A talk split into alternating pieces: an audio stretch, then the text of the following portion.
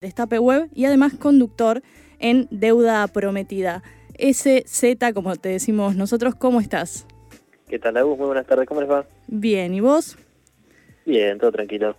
Bueno, eh, como te mencioné, explícame, sencillo, a, a mí y a nuestros oyentes, ¿De qué se trata la estatización de Vicentín? ¿Es tan grave como mencionan algunos medios opositores, como esto del avasallamiento del Estado sobre las compañías privadas y chavismo y bueno, todos esos términos que hemos eh, estado escuchando? ¿O realmente es una medida para justamente evitar eh, la pérdida de empleo de cientos de, no sé, de trabajadores? Sí, no, no, no tiene nada que ver a lo que a lo que plantea el PRO. Eh, cambiemos, digamos, en, general, el PRO en particular eh, no, no tiene nada que ver, no tiene asidero. Pero primero te permitió explicar qué es Vicentín, ¿no? Por favor. Está en el top 10 de las eh, mayores empresas agroexportadoras del país. De hecho, el año pasado fue la empresa que más aceite y harina exportó al resto del mundo. Estuvo la, como la primera ¿sí? el, el 20% de los aceites de soja y girasol y, harina de soja y girasol que Argentina exportó al resto del mundo, bueno, el 20% eh, lo hizo solamente Vicentín. Claro. ¿sí? Para, para que nos demos una idea de, la magnitud, de lo grande que es esta compañía. Estamos hablando de una empresa que maneja 400 millones de dólares por año, es mucho, pero mucho dinero, y todo empezó cuando en 2015 eh, Mauricio Macri se postulaba para presidente de la Nación. Ahí fue cuando Vicentín eh, se convirtió en el mayor aportante de Cambiemos, con 13 millones y medio de pesos. Y bueno, obviamente llegó al, poder Mauricio Macri, eh, que fue una de las primeras medidas que tomó cuando estaba en Casa Rosada. Bueno, eliminar las retenciones, bajarlas de la soja, pero eliminar las retenciones para la mayoría de los granos y sacar, sacar esta obligatoriedad que tenían todas las empresas que exportaban de liquidar todos los dólares que generaban. O sea, las agroexportadoras eh, por, su actividad generaban dólares, el gobierno las obligaba a vender todos esos dólares y si querían volver a tener billetes, lo que tenían que hacer era comprar Blue o contado con liqui, ¿no? que era mucho más caro en 2015. Claro.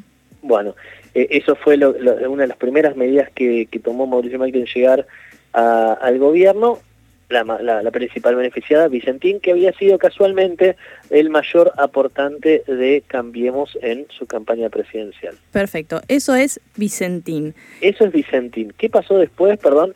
Eh, eh, en, a fines de 2019 el Banco Nación le aumentó, le amplió los préstamos más allá de las posibilidades de repago que tenía la empresa, hasta 18 mil millones de pesos. Claro. Mucho más de lo que podía llegar a devolver. ¿Y cómo se evidenció eso? Bueno, eh, a principios de este año, la empresa de hecho pidió la quiebra, llegó a pedir la quiebra, entró en, eh, como vos mencionabas al comienzo, entró en concurso de acreedores. El principal eh, acreedor de, de, Vicentín es el, Estado, a través del Banco Nación claro. y, otros bancos públicos.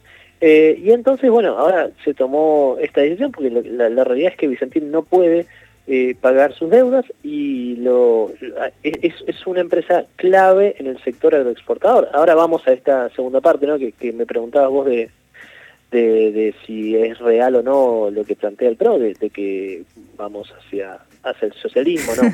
efectivamente, no. efectivamente no, pero en términos concretos de, de, lo que vos venís mencionando y el historial de Vicentín, como para pasar en limpio. Es una empresa que fue subsidiada, por así decirlo, desde el Banco Nación durante el gobierno de Cambiemos, al cual también fue su principal aportante eh, cuando estaba en campaña, pero que durante estos últimos meses se declaró insuficiente en términos de poder eh, llevar adelante los pagos que tenía previstos por ese dinero que el Banco Nación le había prestado. Entonces el, Estado Banco le prestó mucha más plata de la que le podía de la que podía devolver. Perfecto. Entonces, en esa situación, entre los acreedores se encuentra el Estado, como bien vos decís, por el Banco Nación que pertenece al Estado. Ahora, lo, el anuncio ayer concretamente es se expropia Vicentín para qué? ¿Con qué, con qué fin? Exacto, ahí, está el punto, ¿no? Digamos, el gobierno plantea lo de, lo de la soberanía alimentaria, y es un punto relevante, sí, pero para mí no es el principal. Eh, a ver, las cerealeras son pocas eh, y, son las que compran los granos para después exportarlas, ¿sí? los productores eh, son muchos, la mayoría pequeños, y venden eh, sus granos a eh, cerealeras, que son estas grandes, que digo, son 20 en todo el país aproximadamente. Entre las 10 primeras está Vicentín y por lo tanto tiene un poder de, de oligopolio muy grande. Entonces, las grandes cerealeras se quedan con la mayor ganancia que genera el campo y le pagan muy poco a los productores. La realidad es esa. Claro. Ahora, como son tan grandes, tan gigantes las, las cerealeras, lo que pueden hacer es, si no les gusta el tipo de cambio, guardar los granos y exportar más adelante. ¿Por qué eso? Bueno, presionando al gobierno para que devalúe. Claro. Eso es una práctica muy común. Y te, te, doy un dato, en el primer cuatrimestre de 2020, las cerealeras eh, tuvieron la menor liquidación en 13 años. ¿sí? ¿Qué significa eso? Que acopiaron granos y no los exportaron para que el gobierno devalúe más de lo que, lo que hizo, porque la realidad es que ahora sube el dólar de, de, de, fracciones, ¿no? Hay una devaluación constante, pero muy, muy lenta. las cerealeras no están contentas con eso y, y quieren más ganancias todo el tiempo, por eso presionan de esta forma. El Estado lo que va a hacer ahora es eh, tener una empresa de capital mixto como IPF, que no es estatal, es mayoría estatal, eh, para que guíe, ponga, ponga objetivos eh, estratégicos dentro de Vicentín que guíen el accionar, pero que se maneje en el día a día por las reglas del mercado. ¿sí? Eso, es muy, eso es muy claro el mensaje que dejó Alberto Fernández ayer, poniendo justamente eh, bajo la órbita de IPF a Vicentín. No están eh, haciendo una empresa estatal, sino que están dejando que la empresa se siga manejando por las reglas del mercado, pero la diferencia es que no va a hacer esto, eh, se supone ahora la, la, compañía, ¿no? va, va a aliviarse mucho la presión que eh, tienen las cerealeras sobre el tipo de cambio y eso ha golpeado mucho a los gobiernos en los últimos años. el flujo de dólares es muy importante, en particular ahora que, el ministro de Economía, eh, Martín Guzmán, está renegociando la deuda. de deuda, ¿no? de la deuda externa por 68 mil millones de dólares. Entonces, garantizar un flujo de divisas es vital para estas negociaciones y también para la sostenibilidad del, país. Sin lugar a dudas, y además una de, las de las áreas de nuestra economía que genera dólares, o sea, con, o productos con valor agregado, es el campo, ¿verdad? el eh, macrismo se ocupó de reprimarizar la economía de manera que el, el campo es casi el único que genera divisas. Bien, pero en términos, eh, está bien que estamos hablando todo sobre algo que está muy fresco, ¿no? Pero con esta estatización, ¿el rol del Estado o la participación del Estado dentro de Vicentín sería mayoritaria en términos de que pudiese evitar a futuro, por ejemplo, este tipo de especulaciones que hacía Vicentín cuando era totalmente privada, con tanto los productores más pequeños en tanto el tipo de cambio de, de, a cuánto le compraban sus granos y también a la hora de liquidar y de exportar? O sea, ¿va a tener injerencia en esas cosas que para mí son las más fundamentales, digamos? Sí, para mí también son, son las más importantes, pero eh, de eso no hay detalle aún. En estos momentos mm. hay una eh, junta de directorio de, de, IPF justamente para analizar un poco el panorama y ver qué decisiones se van a tomar, pero por el momento eso no está definido. Lo, lo que está claro es que no va a estar el Estado interviniendo de forma directa. En primer lugar, eh, a ver, se trató, se, va a tratar en el Congreso la expropiación de una empresa que estaba eh, casi en la quiebra. No, no estamos hablando de que ahora el gobierno nacional va a expropiar al resto de las competidoras. Estamos hablando de una de las 10 más importantes cerealeras del país que estaba casi por quebrar.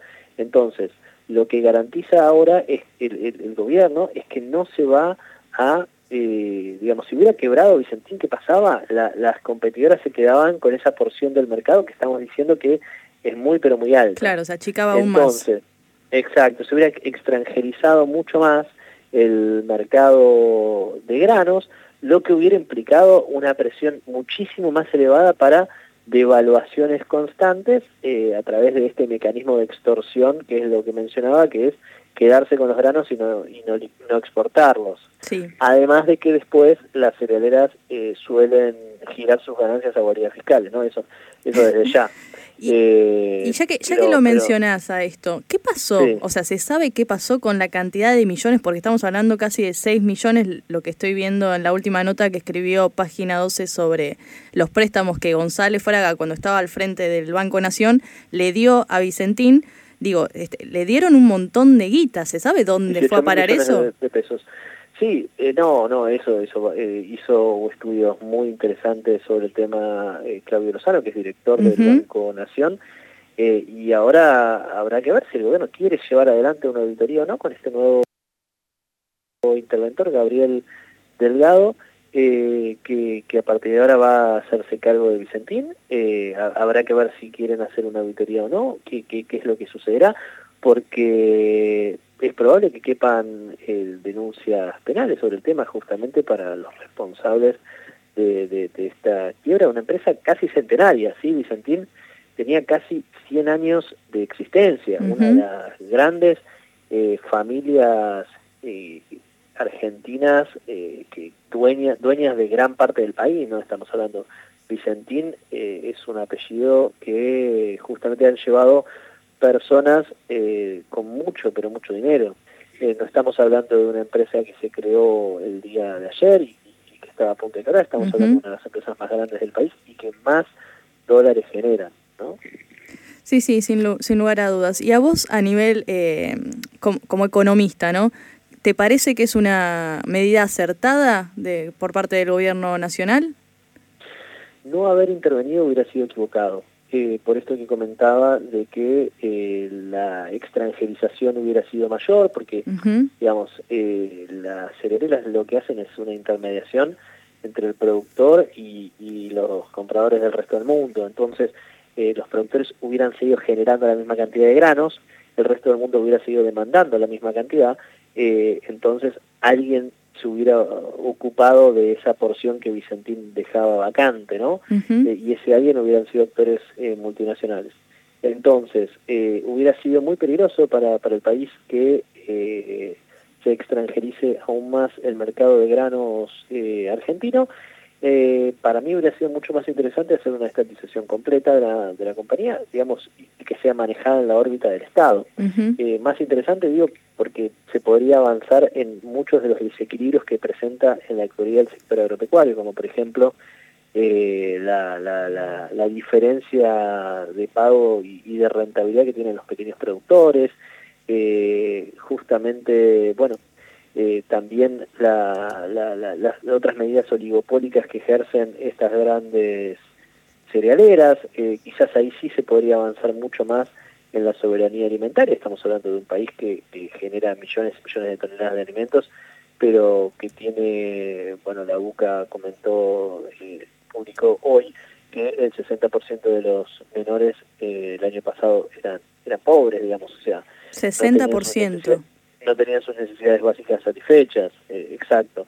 Entonces, digamos, para mí hubiera sido mucho más interesante dar un paso más allá, que tampoco hubiera sido, hubiera estado vinculado con, con el socialismo, digamos, el socialismo es otra cosa, eh, y no se trata de rescatar a un a una compañía en crisis, ¿no? Pero para mí hubiera sido eso una, una estrategia más interesante todavía. Bien, bueno, Zeta, muchas gracias por aclararnos un poco el panorama, porque vos viste que sobre estos temas en donde uno no tiene quizás tanto conocimiento porque son materias más específicas, es muy fácil, eh, nada, eh, estar, eh, consumir información errónea, falsa o directamente tergiversada para justamente generar desinformación. Así que... Eso es lo que buscan, eso es lo que buscan muchos, exactamente, por eso es tan importante eh, remarcar estos datos que, que bueno, que son eh, difíciles de acceder, algunos de ellos, pero bueno, son datos de la, de la realidad que ayudan justamente a pintar un poco más mejor el panorama, ¿no? Bueno, así es. Así que te agradecemos nuevamente por tu tiempo y tus explicaciones. A vos, damos un beso y, y saludos a todos. Gracias. Pasaba por el aire de octubre Ezequiel Z. Orlando, economista y jefe de la sección de economía del Destape Web, quien aclaraba justamente de qué se trata esta intervención del Estado sobre la empresa agroexportadora Vicentín para evitar que sigan confundiéndonos a propósito.